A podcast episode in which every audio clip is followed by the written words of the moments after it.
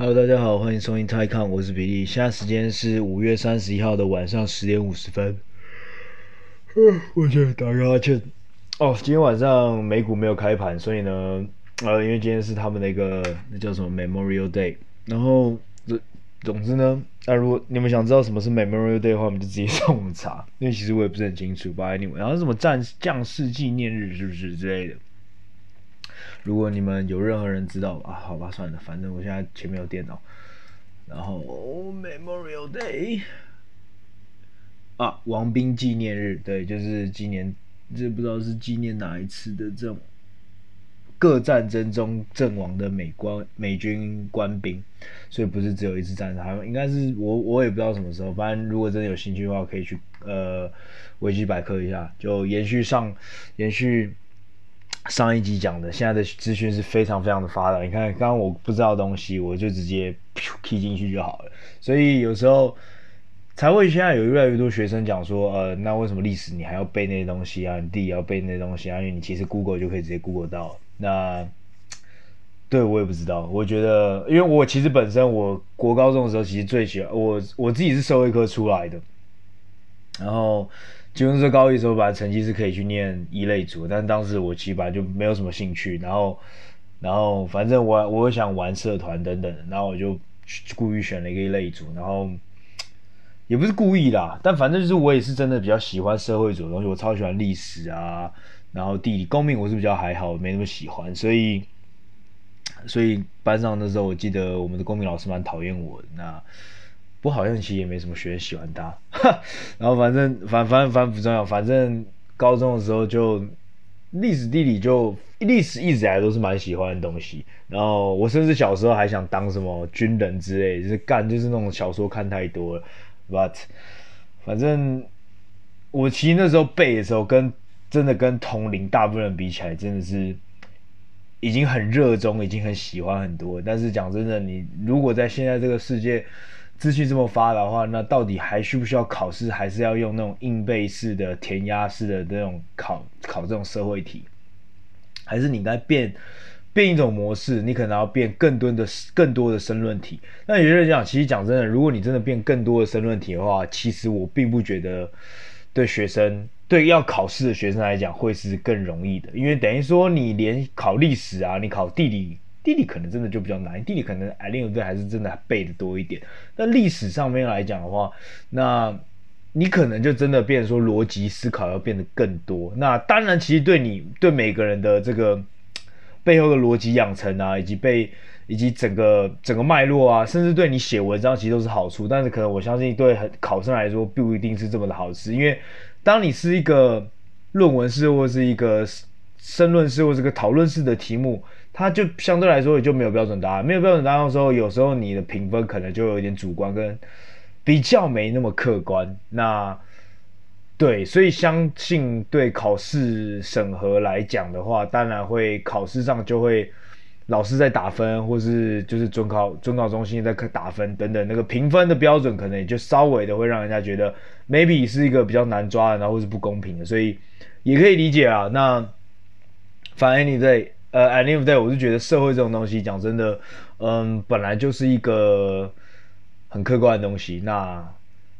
那但是讲真的，你会说，现在比如说拿我们就拿投资来讲，投资如果在二十年前原本是一个非常的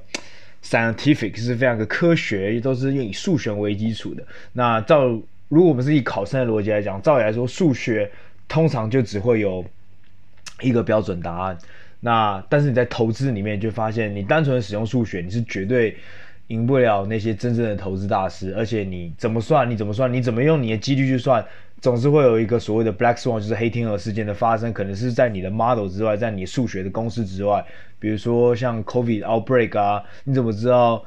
对不对？你怎么知道有是哪个动物里面他们会藏这种病毒，然后这种病毒竟然会有一天演化成是可以让全世界。瘫痪全世界的一个一种病毒，干你这妈的，你有算得到的话，你就真是先知。那如果你真是先知的话，我不觉得你是科学家。讲真的，你会看到现在很多影片都在讲说，呃，谁谁谁在几年前就已经预知到什么这个大流行了。那相信他们绝对不是科学家，他们都是玄学家。那他们都是。宗教家或者是哲学家。但是我觉得很有趣的是，其实发明数学的这些人，就是就是古希腊人吧，古埃及人、古希腊，像苏格拉底，他们是说。他们的大学，他们所谓的他们的 university，其实里面有很多很多的学科，但那时候的学科里面其实没有社会学，他们都是非常科学的东西，比如说，呃，占星啊、星象学啊，那包括一些测量历史，呃，包括战争，然后数学等等的。那当时的数学是最基础，他们的所有学者最基本、最基本都要学的东西就是数学，就数学等于说他们的。A B C D E F G，然后数学或是等于他们的 b u r p e r m u r f e r 就是台台湾人用的注音符号最基本的那一种。那他们最难最难的学科是什么？或者最高最高的学科是什么？就是哲就是哲学。啊，其实当时的哲学其实真的很玄，就很像宗教那种东西。你看你也知道，像苏格拉底、亚里士多德他们那时候在辩论，就是其实讲真的，我有时候真的听不懂他们到底到底在辩论三小。然后对，就是看起来很深奥，看起来有点像。诡辩，但反正就真的很难懂。然后我我是不懂，但我相信他们的、他们的、他们的这些语录可以流传这么久，是相信他们有他们的一个深奥的意义在里面。所以其实我相信是它有它的价值。那但是讲真的，这些哲学当然是以科学为基础，但是背后来说，它真的是一个。当它在呈现出来的形式的时候，你会不觉得它是一个科学的东西？你会更觉得它是一个很玄，更像社会，更像一个，更像一个辩论，有点像是那种呃那个朱熹跟那个什么王王什么那个什么心理学，反正什么一个是格物致知，一个是什么致知格物，然后什么一个从由由由内格到外，一个由外格到内，就是那个名。明朝的时候，那时候有两大派嘛，一个是王阳明嘛，不是那个帅的那个，就是以前那个学者的王阳明那一派，跟朱熹这个学派理学派，他我记得他们有个什么呃很有名的什么呃什么什么什么之变的。你看，讲真的，我那时候我高中的时候，这些绝对是他妈直接如数家珍背出来就。过了七八年，根本没用到，我也我也是讲不出确切的东西来。但是我只记得有这么一件事情而已。但如果现在有各位，如果有人是高中生的话，而且是社会主义的话，可能会马上的就直接告诉我，是叫鹅鹅湖会变吧，还是啥小的？反正就很像那些东西啊，就类似那种概念。那反正你你就会发现，干他们讲的那些语录，有时候那或者那些哲学，很像。这种什么格物致知，致知格物，就是你听了他妈有听没有懂，就是你每个字都看得懂，那连在一起看不懂的那一种。但是这些哲学家，他们就这些古希腊哲学，他们最基础、最基础的是数学。这就是什么？我觉得根据现在的投资真的是超级超级像，尤其这这一两年，我就觉得说数学，就每个看财报、解读财报，基本上就是你最基础、最基础的东西。但你炒股票是你在玩股票，你可以说你炒股票也好，你炒股票基本上你投资年限如果是少于你投这个标的，如果你通常后它后少于半年甚至一年，很多人对一些真正的玩股票或真正的投资那种开放人，他就会说你是炒股票的人。那你说你是投资者，那通常就是定义是你会通常后一年到两三，通常三年五年十甚至十年。那我们可以用一个很简单的方式，我们可以用 tax 的方式，因为美国的 tax 分两种。当如果你今天买一只股票，你十块钱买进，然后十六块卖掉。如果你后这只股票，如果你持有这只股票只持有少于一年的话，那它这个里面就叫做呃呃 short term 的 investment gain。那这 short term investment gain 它的税率可能有机会高达到跟 dividend tax 跟你的股息税一样，那就是三十 percent。但是如果你持有这只股票超过一年的时候，那这个它就会变成说是变成一个是 long term capital gain 的 tax。那 long term capital gain tax 呢？那它可能就很低，它可以有些是有些人十二 percent，有些人是反正就是好像我记得它的 cap 最高就是十十五趴而已。那基本上十五趴跟三十趴基本上差一半。那不同的人种啊，或者是不同的报税人士啊，甚至海外人士，像我们可能就是没有 capital gain tax 的这个问题，所以我们可能就倾向于，通常就倾向于在美国就会买那个非。就不发不不发股息的股票，而是注重去买。我这为什么美国的成长股这么吸引人？因为你去买这些成长股，它带给你是 capital gain，就是这些股票本身的一个增长，而不是股息。因为股息你还无论你是哪里人士，你都要扣，基本上是百分之三十的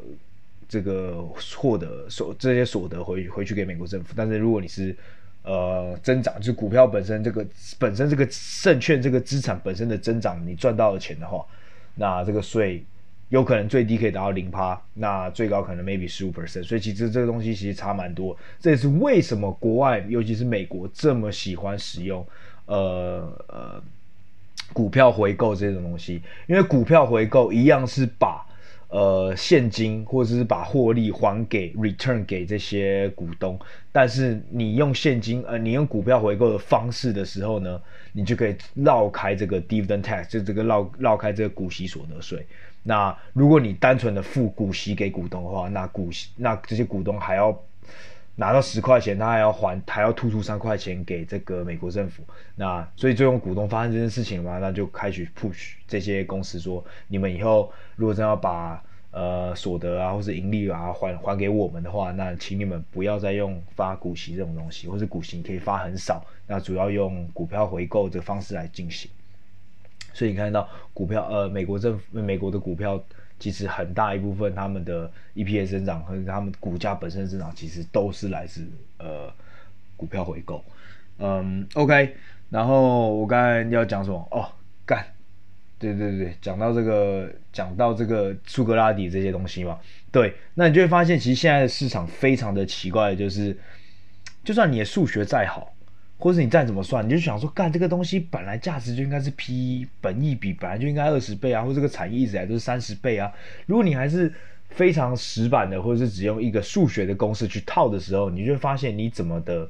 怎么样都会都会觉得好像你你你都你怎么玩股票好像都玩不赢别人。尤其在去年啊，或者这一两年这种就是科技涨到天上，就是它完全没有本益比的东西，那你就会错失掉很多一些这样的东西。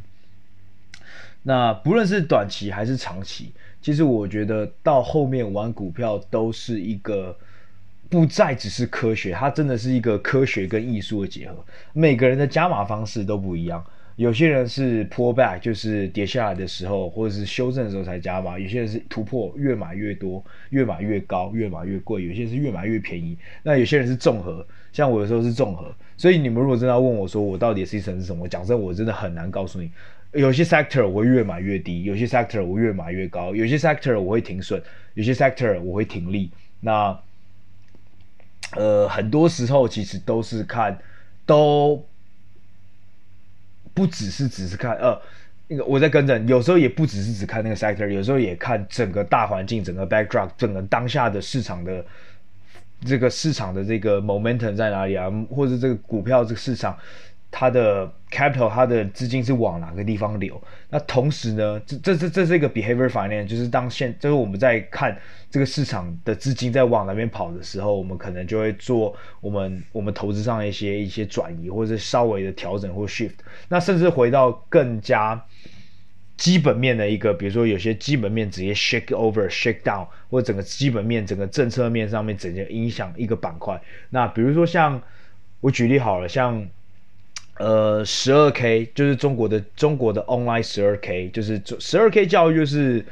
十二 K 这个东西叫做是美国的这个十二十类，他们应该是十二年十年一个教育。那其实中国或是现在很多亚洲国家都慢慢的有这个十二 K education。那十二 K education 基本上就是整个 copy 了美国的前这这十二年的这几个教育。那它会。帮助你亚洲的学生们，你在网络上用这个十二 K 的这个教材啊，然后用这个外语老师去学这套十二 K 的一个课程，那可以帮助你在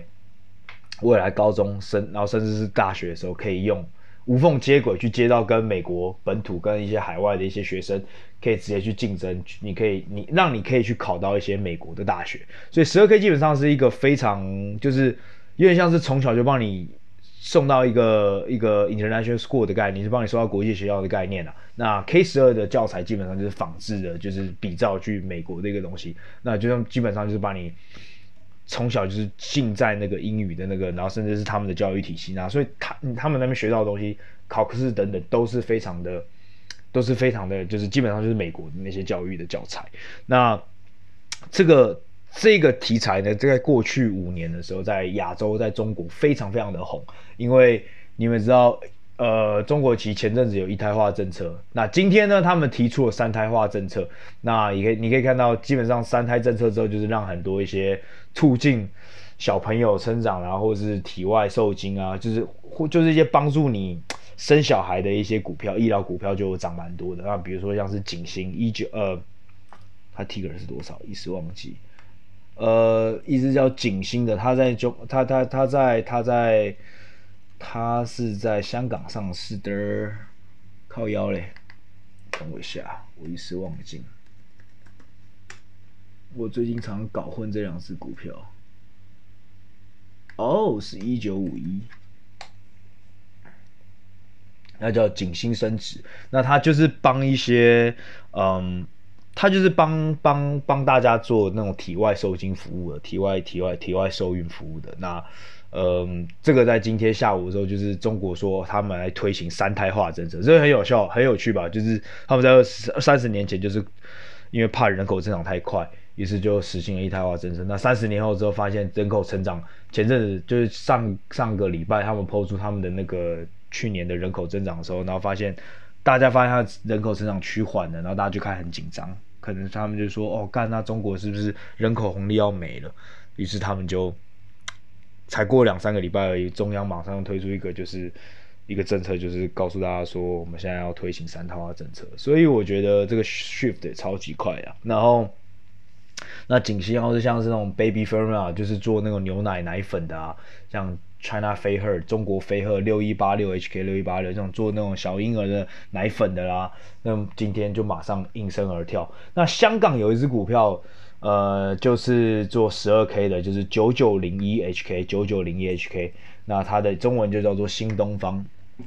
那新东方它其实就是跟着去年那个。回港上市的浪潮，它其实原本呢是在美国上市的。那美国上市那支在代码就是 EDUHK，呃，不对，sorry，EDUS，EDU，它代码是 EDU。那对如果在台湾玩股票的人，应该买美股可能会比较方便一点。然后另外一个，那新东方基本上是目前全呃全中国呃十二呃 K 十二哦，干我刚刚一直讲说十二 K 是 K 十二教育，K 十二教育，抱歉是 K 十二教育。最大的那另外另外一家一样大的 K 十二教育叫做呃好未来，那上市代码是 TAL TAL，它只有在美国上市而已。那如果你们现在呢有跟着我把 TAL 这个 ticker 打到 Google Finance 上面的话，或者是有把呃 EDU 或者是九九零一 HK 把它打到 Google 上面的话，你就会发现这两家虽然贵为呃中国的 K 十二龙头呢，但是今年呢。他们的股票呢，可是从一像，比如说像用九九零来当代表，它从呃二月的时候一百六十块，直接今天是八十二块收收收收盘，所以它基本上已经腰斩了八十，腰腰斩了一半。那跳也差不多啦，跳就是也是九十块，现在昨天四十块，所以就是急跌更惨。那另外一只呢，一之前有被人家做空的，叫做 GSX GSX Education。呃，GSX 它其实原本它就是跟学跟谁学嘛？那去年其实很多人在做空它，我记得我好几集前面有讲过，说有有一些呃 short seller 是有针对 GSX 去去攻击的。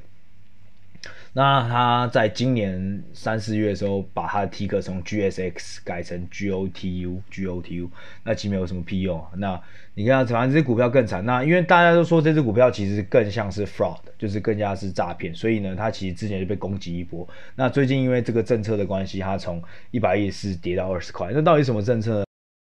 政策就是呢，这次的北京政府呢，就直接反正就是誓言呢，他说要把。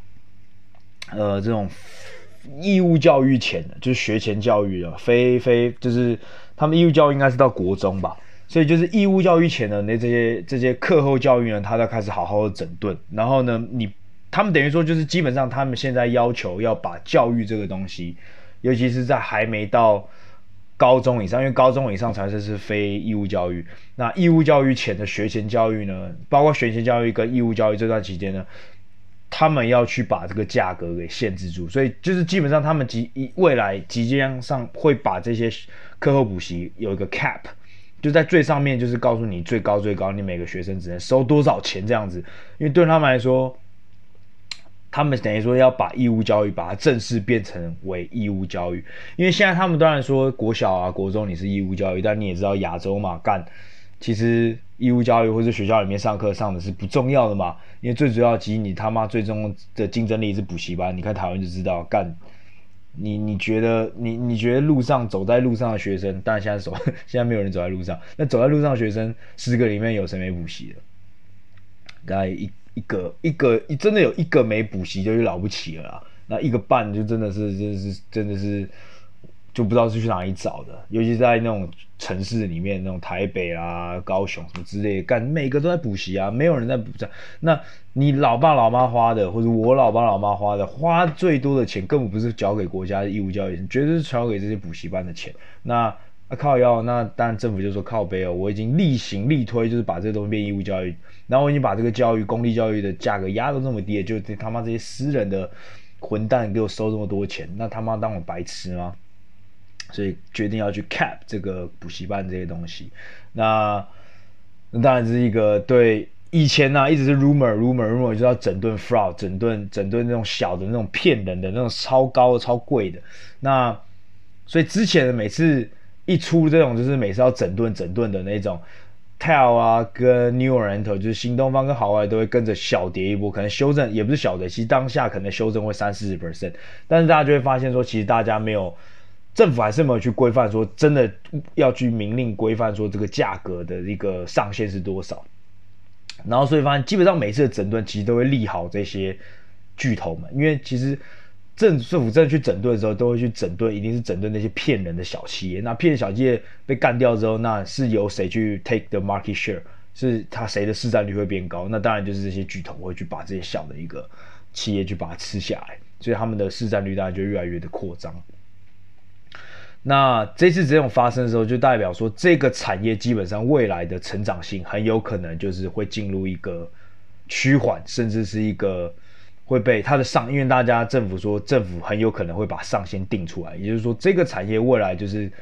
最高的天花板就已经直接打出来给你看的啦。那所以等于说这个产业从一个本来是一个 very promising 未来一个成长空间非常非常巨大的一个产业，突然瞬间变成一个瞬间看到天花板的一个产业。那所以这个产业这个这个股价开始就是每个他妈都在腰斩。那当然呢。当然，TEL 跟 New Oriental 还是未来会还是会存在，然后他们应该还是 probably going to be like dominant in the education，甚至因为这种 cap 上限的，可能会让很多小的 player，很让小的竞争者提早就已经自动退出，因为他们知道说，我既然都已经未来的成长，我都已经知道天花板这块大饼就已经这么大，这块大饼不会变成大大饼，会更大大大大几百饼。而现在这个大饼，它只会变成一个大饼，它只会一直是一个大饼。那在这个大饼上，我知道我是玩不过新东方跟好未来，那我还不如提早出去。所以新东方跟好未来可以更加的相信，在接下来几这这两三年会更加快速的扩张，更加快速的拿到 market share，更加快速的拿到市占率。那但是呢，本身这个市场，他们以前是 double effect，是两边的会有。会有 double 的，会有两边的效果，就是它这个整个块大饼一起增长。那同时这块大饼，他们的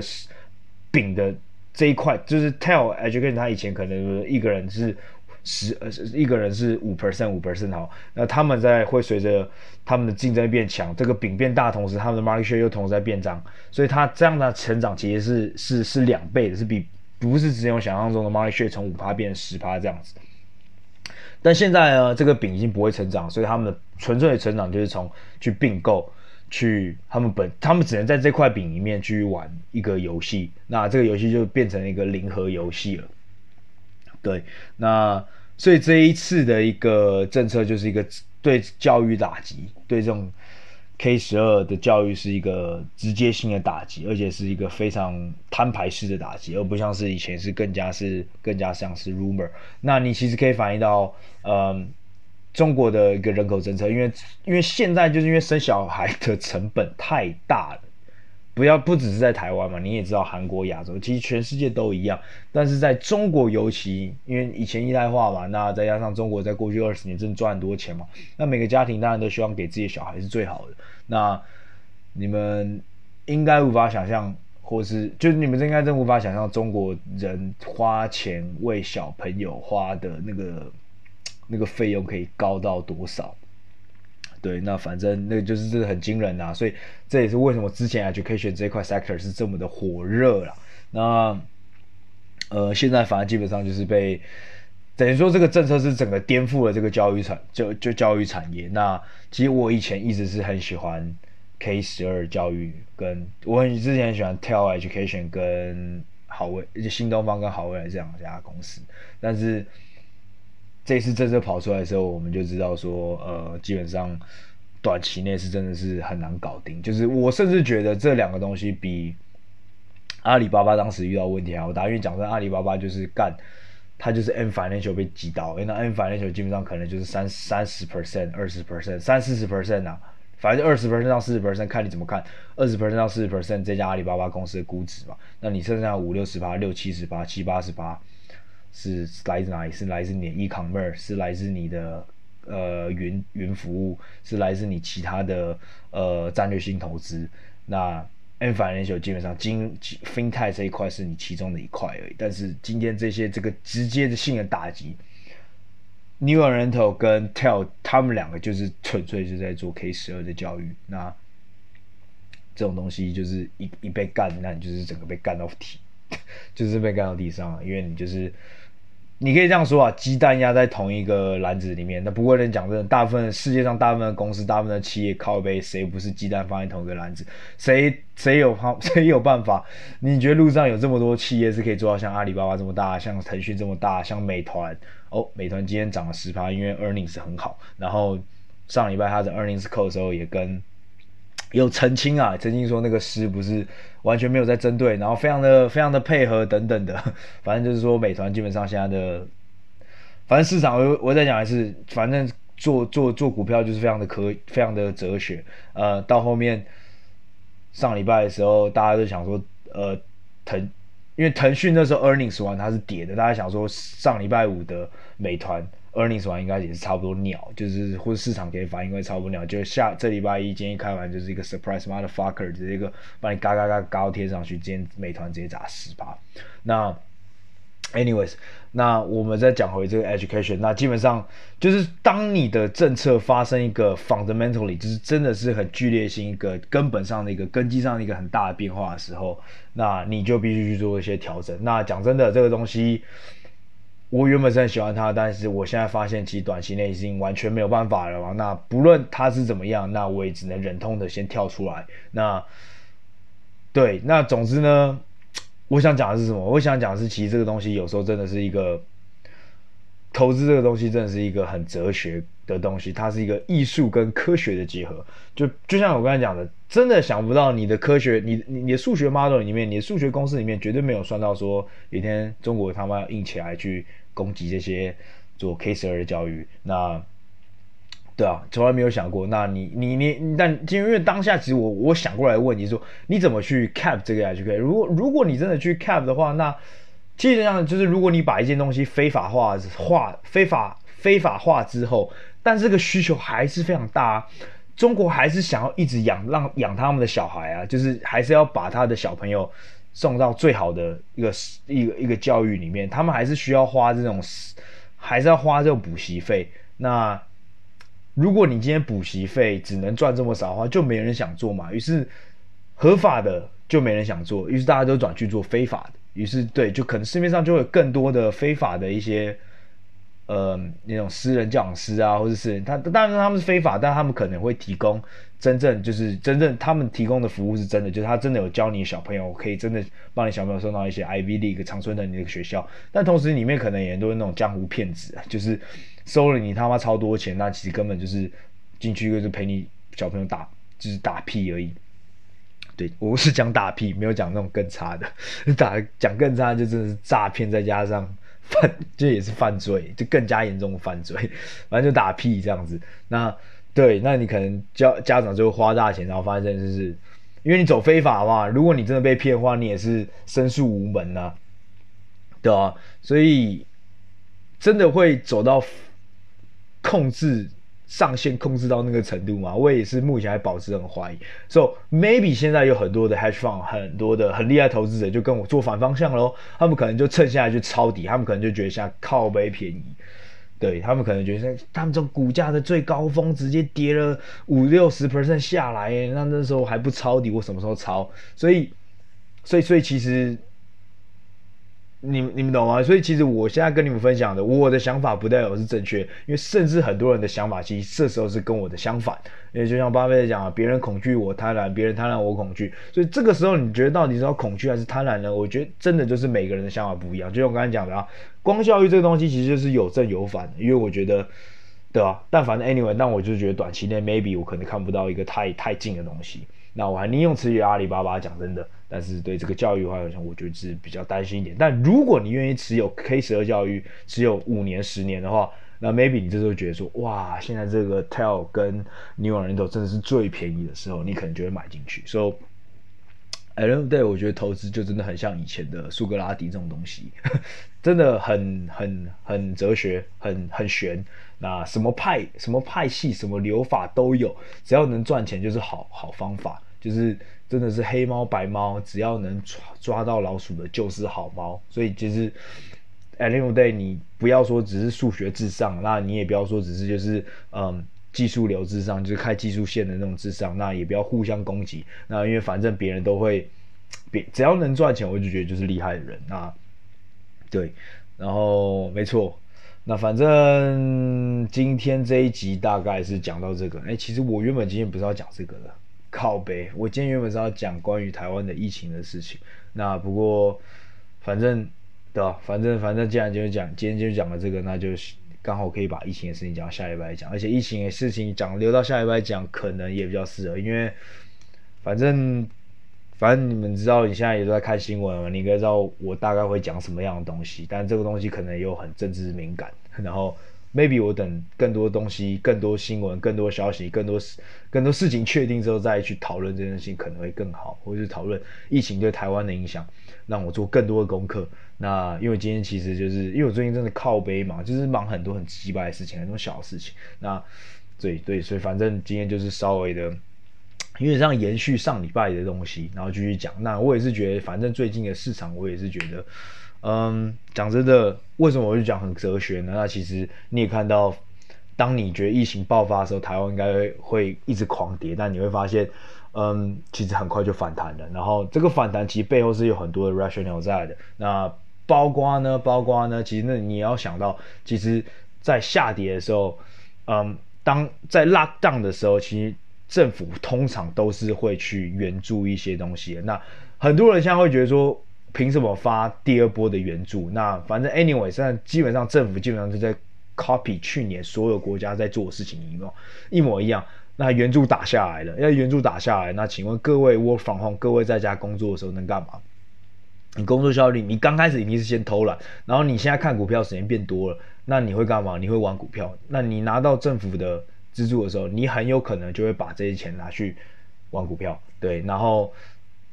对，反正这个东西去年已经发生过了啦。那那只是在别的国家发生，那只是今年呢，台湾也体会到了当初国外玩股票的热潮会是怎么样，会让它更加的热。然后怎么样呢？市场可以从得知 lockdown 下杀之后可以反弹的多快？如果政府有做的话，那我可以跟各位讲，其实台湾现在政府非常的弹性，非常的巨大。因为台湾的 debt to GDP 应该就是就是债对着 GDP 比大概是三四十三十八 percent 甚至不到四十趴哦。那成熟国家基本上是八十趴以上。那尤其经过 pandemic 之后，日本应该是冲到两百了吧？就是 debt to GDP 就是它的债是它的 GDP 的两倍，然后或是更高，我真的忘记是不是更高了。那美国也是冲破了一百，对，所以其实世界上的成熟国家其实他们 debt to GDP 都在。基本上在去年 pandemic 的时候，基本上都成长五十趴左右，反正成长速度非常快。那去年台湾是完全没有，基本上没什么成长，所以其实台湾还有超大的一个上升空间可以去做。但不过好像在宪法还是在呃立法会里面，反正有一条法律目前是有 cap 住，就是有给一个天花板，说不能超过那个东西。不过那个东西讲真的，如果你最后要超过的话，是可以。如果今天经济是很烂的话，真的要捅破它的话，是完全。政总统是有这个权利的，反正，嗯，政治这东西，在某些情况下是可以被颠覆、可以被改变的，然后可以被利用的，可以是好的方向，也可能是坏的方向。那反正，呃，今天分享先到这里。那我觉得我们对，反正我们就下礼拜再讲，说看有没有机会讲其他话题。然后今天就还是先这样吧。然后各位早点休息，晚安，拜拜。